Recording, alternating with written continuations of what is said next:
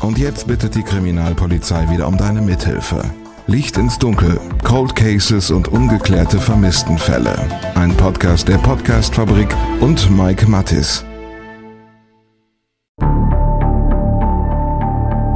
Licht ins Dunkel.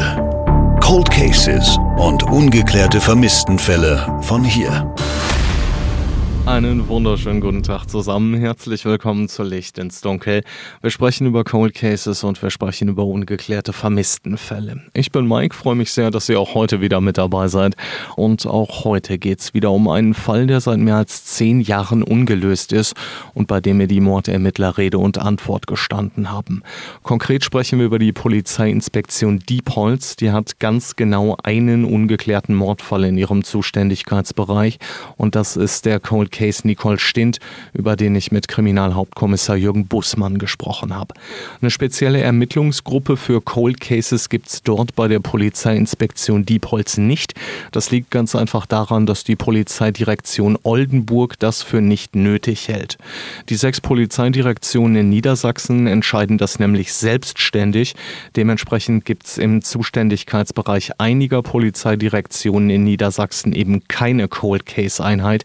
Das heißt, heißt dann eben konkret, dass die Ermittlerinnen und Ermittler die Cold Cases zusätzlich zum Tagesgeschäft bearbeiten müssen. Das gilt für die Polizeidirektion Oldenburg und das gilt für die Polizeidirektion Osnabrück, wobei es in Osnabrück immerhin äh, sogenannte Cold Case Paten gibt.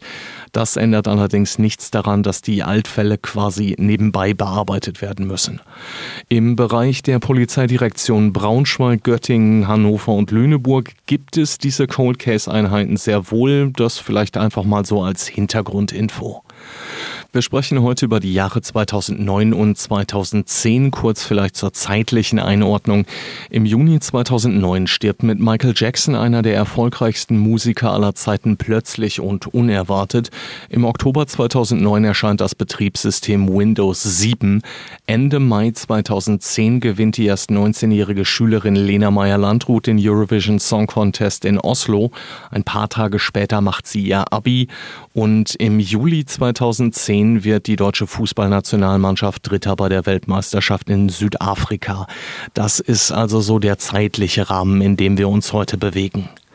Der Pfingstmontag 2010 ist ein richtig schöner Tag in der Gegend rund um Bremen. Mehr als zehn Stunden Sonne gibt's, dazu ein paar Wolken, die Schatten spenden und Temperaturen, die nur knapp unter der 25 Grad Marke bleiben. Alles in allem also ein richtig schöner Tag, um nach draußen zu gehen und seine Zeit im Freien zu verbringen. Genau das macht ein Ehepaar aus der Region an diesem 24. Mai auch. Die beiden sind mit ihren Hunden im sogenannten Buchholz bei Groß Ippener unterwegs. Das ist ein sehr beliebtes Waldgebiet an der A1, keine 20 Kilometer Luftlinie von Bremen entfernt. Im Buchholz sind vor allem Spaziergänger unterwegs, darunter eben auch viele Hundehalter, die das Waldstück zum Gassi-Gehen nutzen. So eben auch dieses Ehepaar. Die zwei sind schon seit einer Weile unterwegs, der Hund ist von der Leine gelassen und tobt durchs Unterholz. Plötzlich schlägt er an. Er hat ein kleines Loch im Waldboden gefunden. Herrchen und Frauchen schauen sich das Ganze an und sind unsicher. Möglicherweise ist das, was dort aus dem Loch herausragt, ein Knochen. Die beiden beschließen also erstmal weiterzugehen und später mit einem Bekannten nochmal zurückzukommen. Der kennt sich damit aus und bestätigt die Befürchtungen der beiden. Das, was sie dort gefunden haben, ist ein menschlicher Handknochen. Er gehört einer 38-jährigen Frau, die seit neun Monaten vermisst wird. Der Cold Case Nicole Stint, heute unser Thema bei Licht ins Dunkel. Im August 2009 lebt die 38-jährige Nicole Stint in der Gemeinde Stur bei Bremen. Stur hat etwas mehr als 33.000 Einwohnerinnen und Einwohner, liegt im Landkreis Diepholz und ist da die größte Kommune im Landkreis. Bis Bremen ist es von hier ein Steinwurf entfernt. Direkt hinter Stur endet nämlich Niedersachsen und da beginnt Bremen. Mit dem Auto sind es von Nicole Stints Wohnanschrift keine 10 Kilometer bis ins Zentrum von Bremen. Die 38-jährige lebt zurückgezogen zurückgezogen in einer Zweizimmerwohnung an der K111. Nicole Stint ist Single, hat keine Kinder aus früheren Beziehungen und war auch nie verheiratet. Sie lebt dort mit ihren zwei Hunden Barry und Lana. Barry ist ein Doggenmischling, Lana eine Schäferhündin. Außerdem wohnt Nicole Stints Vermieterin noch mit in dem Haus an der K111. Das wird später nach dem Verschwinden noch eine Rolle spielen. Die 38-Jährige hat gesundheitliche Schwierigkeiten, unter anderem durch einen Geburtsfehler und durch Probleme mit der Bandscheibe. In einigen Medien heißt es, sie soll auch Epileptikerin gewesen sein. Das hat mir die Polizei in Diepholz so aber nicht bestätigt. Nicole Stint wächst bei ihren Großeltern auf, weil sich ihre Mutter ein paar Wochen nach der Geburt einfach aus dem Staub macht. Nach der Schule macht sie eine Ausbildung zur Arzthelferin. In ersten Medienberichten heißt es zwar, sie sei gelernte Krankenschwester gewesen, diese Aussage korrigieren die Ermittler aber im Laufe der Zeit. Im August 2009 lebt die 38-Jährige allerdings von Hartz IV und von einer Erbschaft. Einen Job hat sie zu diesem Zeitpunkt nicht. Wegen dieser Erbschaft ist übrigens auch der Kontakt zu ihrer Verwandtschaft nicht sonderlich gut, sagt Kriminalhauptkommissar Jürgen Bussmann. Der Kontakt äh, zu ihren Verwandten war eher übersichtlich. Sie lebte zurückgezogen und äh, suchte nicht Kontakt äh, zu Verwandten. Da sprechen wir beim nächsten Mal noch ein bisschen ausführlicher drüber, denn das ist natürlich auch ein mögliches Motiv, wenn es um einen Mord geht. Der vermutlich letzte Tag im Leben von Nicole Stint ist der 18. August 2009. Das ist ein Dienstag. Nicole Stint ist mit ihrer Hündin Lerna unterwegs und nimmt an mehreren Trainingseinheiten am Hundeplatz in Bassum teil. Zwischen Stur und Bassum liegen knapp 20, 25 Kilometer. Über die B51 ist die Strecke in weniger als einer halben Stunde machbar. Nicole Stint verbringt also den kompletten Dienstag am Bassumer Hundetreff. Sie setzt sich gegen 20.15 Uhr in ihr Auto, einen grauen Toyota Corolla und fährt los. Was danach passiert, ist bis heute unklar. Letztmalig äh, gesehen wurde Frau Stint am äh, Dienstag, dem 18.08.2009 gegen 20.15 Uhr am 18.08. war sie wie mehrmals wöchentlich auf dem Hundeplatz in Bassum. Dort war sie an diesem Tag mit einem ihrer beiden Hunde äh, und hat dort an verschiedenen Kursen teilgenommen. Sie ist dann etwas länger geblieben als normal und gegen 20.10 Uhr bzw. 20.15 Uhr mit ihrem Hund alleine im Pkw dort weggefahren und ab äh, dem Zeitpunkt verliert sich die Spur. Dass Nicole Stinn verschwunden ist und auch nachts nicht nach Hause kommt, bleibt nicht lange unbemerkt. Ihrer Vermieterin kommt einiges komisch vor und sie wendet sich schon einen Tag später an die Polizeistation in Weihe, sagt Kriminalhauptkommissar Jürgen Bussmann. Frau äh, Stint wohnte äh, zusammen mit ihrer Vermieterin in einem Haus. Der Vermieterin war aufgefallen, dass in der Nacht zum 19.08.2009 einer der beiden Hunde von äh, Frau Stint durchgehend gebellt hat. Das kam ihr sehr ungewöhnlich vor, weil sich Frau Stint sehr intensiv um ihre Hunde gekümmert hat. Deswegen hat sich die Vermieterin am 19.08.2009 um 17.30 Uhr an die Polizei in Weihe gemeldet und äh, dort mitgeteilt, dass sie Bedenken hat, äh, dass irgendwas mit Frau Stint äh, geschehen sein könnte. Wie richtig sie mit dieser Vermutung liegt, weiß ihre Vermieterin zu diesem Zeitpunkt noch nicht.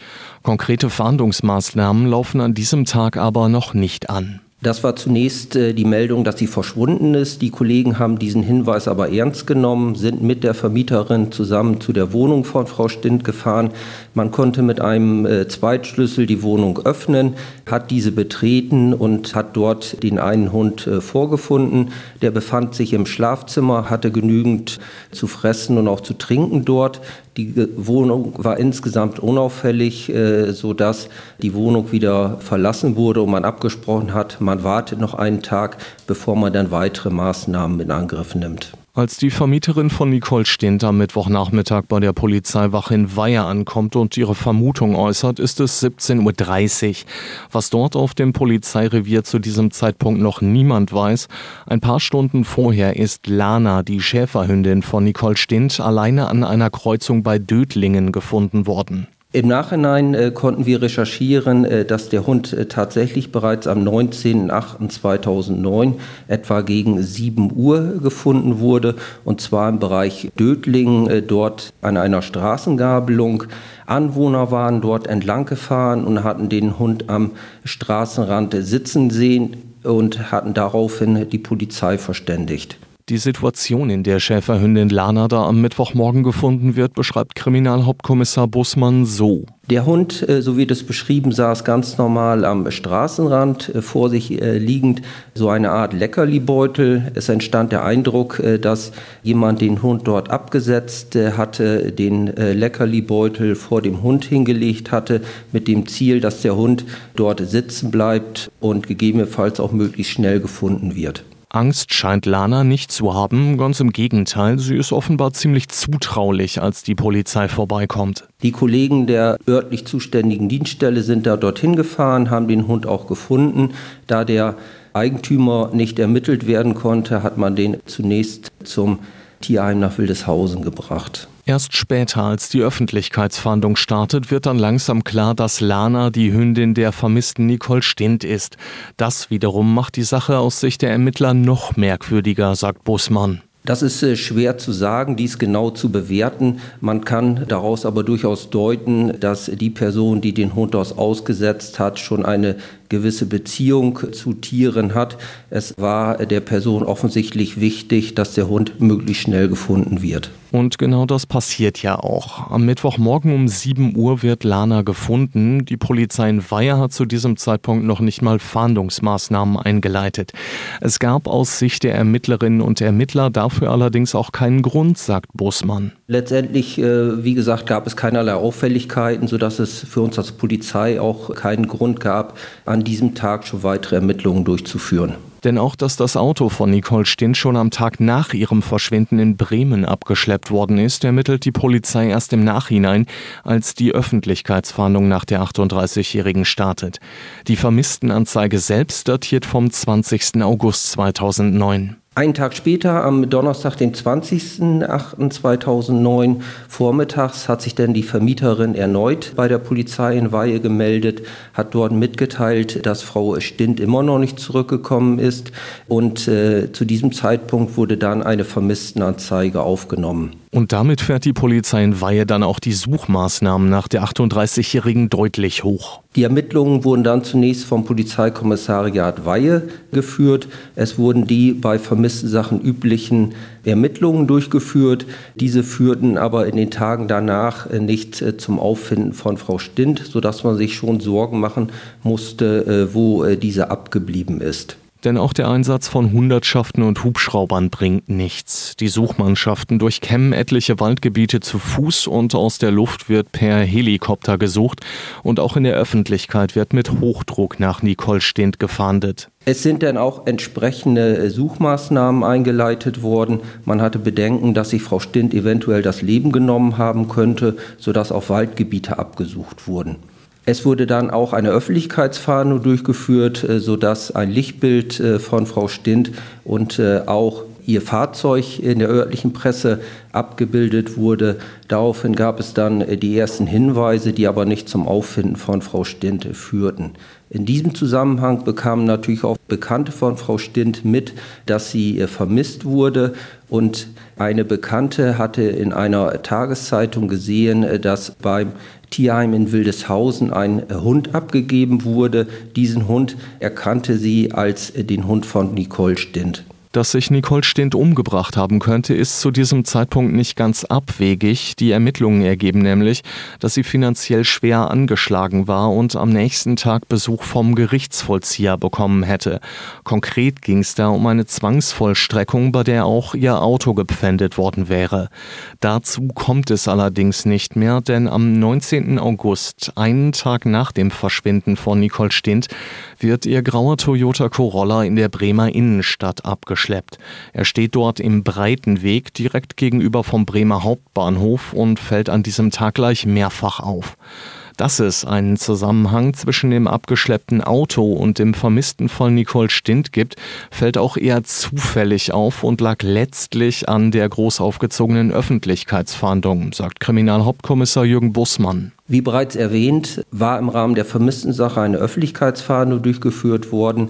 Ein Mitarbeiter eines Abschleppunternehmens, der im Landkreis Diepholz wohnhaft ist, konnte sich daran erinnern, dass er im Rahmen seiner Tätigkeit für ein Bremer Abschleppunternehmen in Bremen ein Pkw abgeschleppt äh, hatte. Hierbei handelte es sich um äh, das Fahrzeug von Nicole Stint. Dieses hatte in der Nähe vom Bahnhof in Bremen am Breitenweg parkend gestanden. Es war mehrfach dort im Zonenhalterverbot aufgeschrieben worden und letztendlich äh, hatte es dann dazu geführt, äh, dass das Fahrzeug abgeschleppt wurde. Der Wagen wird daraufhin von der Polizei komplett auf links gedreht und spurentechnisch untersucht. Das Fahrzeug war vom Abschleppunternehmen äh, auf einen Parkplatz gefahren worden. Äh, dort konnten wir als Polizei uns das Fahrzeug anschauen. Trotz des Umstandes, dass es sich um eine Vermisstensache handelt, haben wir uns dazu entschieden, eine umfangreiche Spurensuche am und im Fahrzeug durchzuführen. Es konnte damals nicht gesagt werden, ob Frau Stint selber das Fahrzeug in der Nähe des Bahnhofs abgestellt hatte, um dann gegebenenfalls mit dem Zug weiterzufahren. Heute gehen die Ermittler eher davon aus, dass der Täter den Wagen nach Bremen gefahren hat. Eindeutige Spuren können mit der Kriminaltechnik von damals allerdings nicht gefunden werden. Es sind damals äh, umfangreiche Spurensicherungsmaßnahmen durchgeführt worden. Wir konnten leider keine DNA finden, die wir zweifelsfrei dem Täter zuordnen können. Und so laufen die Ermittlungen zwar vorerst weiter, allerdings ohne die ganz heiße Spur und auch weiterhin ohne ein Lebenszeichen der 38-Jährigen. Nicole Stint bleibt weiter unauffindbar. Erst im Mai 2010 kommt wieder Bewegung in den Fall. Es ist Pfingstmontag, als ein Ehepaar gemeinsam mit dem Hund im Buchholz bei Groß-Ippener unterwegs ist. Das Waldgebiet, ich hatte es eingangs ja schon gesagt, liegt an der A1 und ist mit dem Auto knapp 15 Kilometer von Nicole Stins Wohnung entfernt. Hier in diesem Waldgebiet finden die beiden die Leiche der 38-Jährigen. An diesem äh, Pfingstmontag war ein Ehepaar mit Hund dort spazieren. Äh, der Hund ist durchs äh, Unterholz gelaufen und hatte dort äh, dann eine Öffnung gefunden. Das Ehepaar ist dorthin gegangen, hat sich das angeschaut und denen kam das Ganze schon so ein bisschen äh, komisch dort vor. Sie konnten am Rand der Öffnung auch einen Knochen finden, den sie aber nicht so richtig zuordnen konnten. Das Ehepaar hat äh, sich zunächst entschieden, weiterzugehen und äh, hatten einige Zeit später dann einen befreundeten Rettungssanitäter davon berichtet. Mit diesem Rettungssanitäter waren sie zurück zum Waldgebiet gegangen und der Rettungssanitäter hatte dann äh, den dortigen Knochen als Mittelhandknochen eines Menschen identifiziert. Durch ähm, das Erdloch äh, konnte man auf eine Art Gürtel schauen, sodass äh, die drei Personen den Verdacht hatten, dass dort eine Person vergraben worden sein könnte. Diesen Verdacht hatten sie dann der örtlich zuständigen Polizeidienststelle mitgeteilt und so liefen die Ermittlungen dort an. Als die Polizei am Fundort eintrifft, sperrt sie das Gelände weiträumig ab und beginnt vorsichtig mit der Bergung der Leiche. Es stellte sich ziemlich schnell heraus, dass tatsächlich äh, dort ein Leichnam äh, vergraben worden war und deshalb wurden intensive Spurensicherungsmaßnahmen durchgeführt. Es wurde akribisch nach und nach die Erde dort entfernt, äh, sodass der Leichnam möglichst spurenschonend äh, geborgen werden konnte. Nicole Stint liegt in Rückenlage in diesem Erdloch. Das ist sauber ausgeschachtet worden und mit Sicherheit nicht mal eben ausgehoben worden. Wenn eine Person äh, dieses Erdgrab alleine ausgehoben hat, so dürfte dies mehrere Stunden gedauert haben. Der Leichenfundort äh, war in einer Tannenschonung mit festem Erdboden. Mit einem Grabwerkzeug äh, muss man sicherlich schon einige Stunden äh, dort arbeiten, um ein Grab dieser Größe dort auszuheben. Zum Erdloch an sich sagt Kriminalhauptkommissar Bussmann Folgendes. Eine Länge von 1,80 Meter, eine Breite von 60 Zentimetern und eine Tiefe von 80 Zentimetern. Als die Leiche geborgen ist und die Spurensicherung abrückt, findet die Obduktion in der Rechtsmedizin in Hamburg statt. Dazu sagt Bussmann. Zeitnah nach der Bergung ist dann von der Rechtsmedizin in Hamburg die Obduktion durchgeführt worden. Dabei ergab sich äh, eindeutig eine Todesursache durch Fremdeinwirkung. Gewalt gegen den Hals heißt es damals von der Polizei. Konkreter wollen sich die Ermittler auch heute nicht dazu äußern. Das konnte man sagen, aber aus ermittlungstaktischen Gründen möchten wir dazu keine Angaben machen. Was die Ermittler allerdings preisgeben, ist ein Ermittlungsergebnis, das es in sich hat und das der Polizei auch heute noch einige Rätsel aufgibt. Nach dem Leichenfund stellt die Polizei unter anderem auch den Computer von Nicole Stint sicher und untersucht ihn kriminaltechnisch. Dabei wird klar, dass die 38-Jährige oft im Internet auf Dating-Plattformen unterwegs war. Vor allem bei Friendscout24 war sie sehr aktiv. Unter dem Pseudonym Julchen71 hat sie dort mindestens seit April 2009 gechattet. Mehr kann die Polizei nicht nachweisen.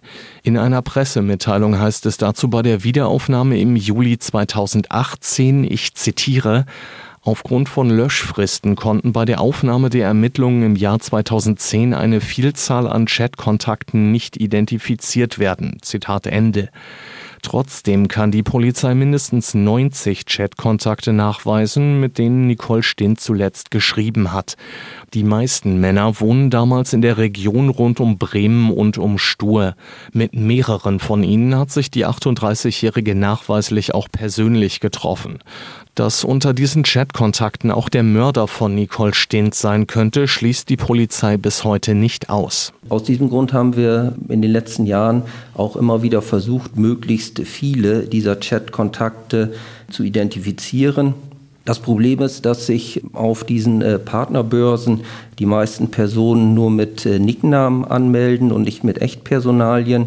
Wir haben über Friendscout24 ähm, versucht, äh, diese Nicknamen äh, zu identifizieren, was bei einem Großteil auch gelungen ist, aber einige Personen, mit denen sie gechattet hat, äh, konnten wir bis zum heutigen Tag nicht identifizieren. Dabei hat die Polizei vor allem drei Chatkontakte im Blick, die damals sehr aktiv mit Nicole Stint geschrieben haben. Wir haben drei Nicknamen, von denen wir wissen, dass in den Wochen vor ihrem Verschwinden Frau Stint mit diesen gechattet hat.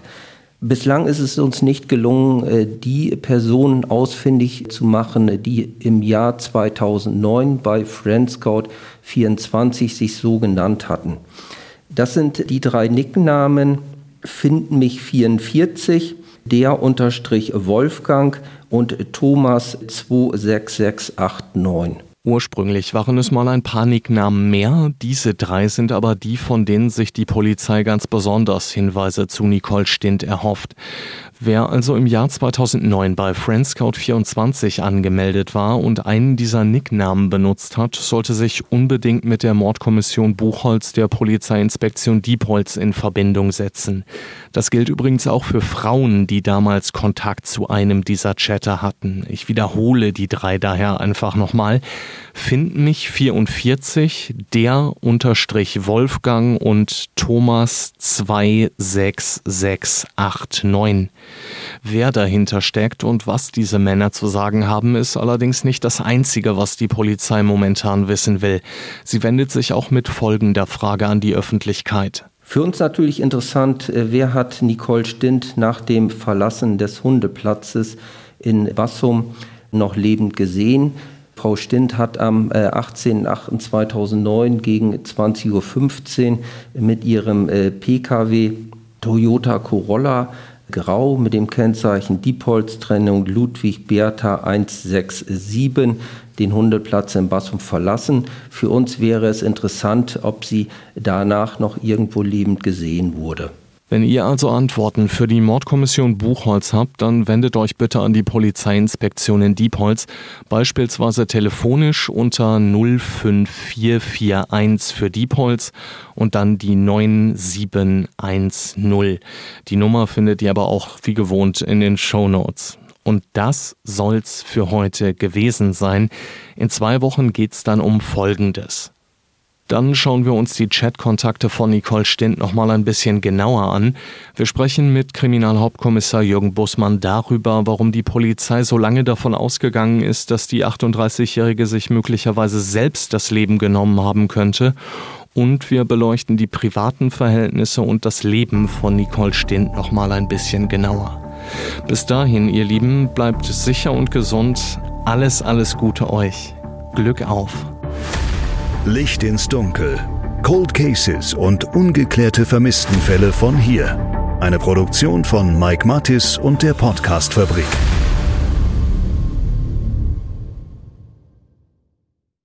Ein Blutbad an Heiligabend in Gütersloh, ein Giftmord in Bielefeld oder ein Femizid in Preußisch-Oldendorf. Die schlimmsten Verbrechen passieren unmittelbar vor unserer Haustür. Im Podcast Ostwestfälle gehen wir den Verbrechen auf die Spur. Wir sprechen mit Strafverteidigern, mit Journalistinnen und Journalisten, die die Fälle Monate, teilweise sogar jahrelang begleitet haben. Ostwestfälle, der True Crime Podcast der Neuen Westfälischen. Jetzt auf nw.de und überall, wo es Podcasts gibt.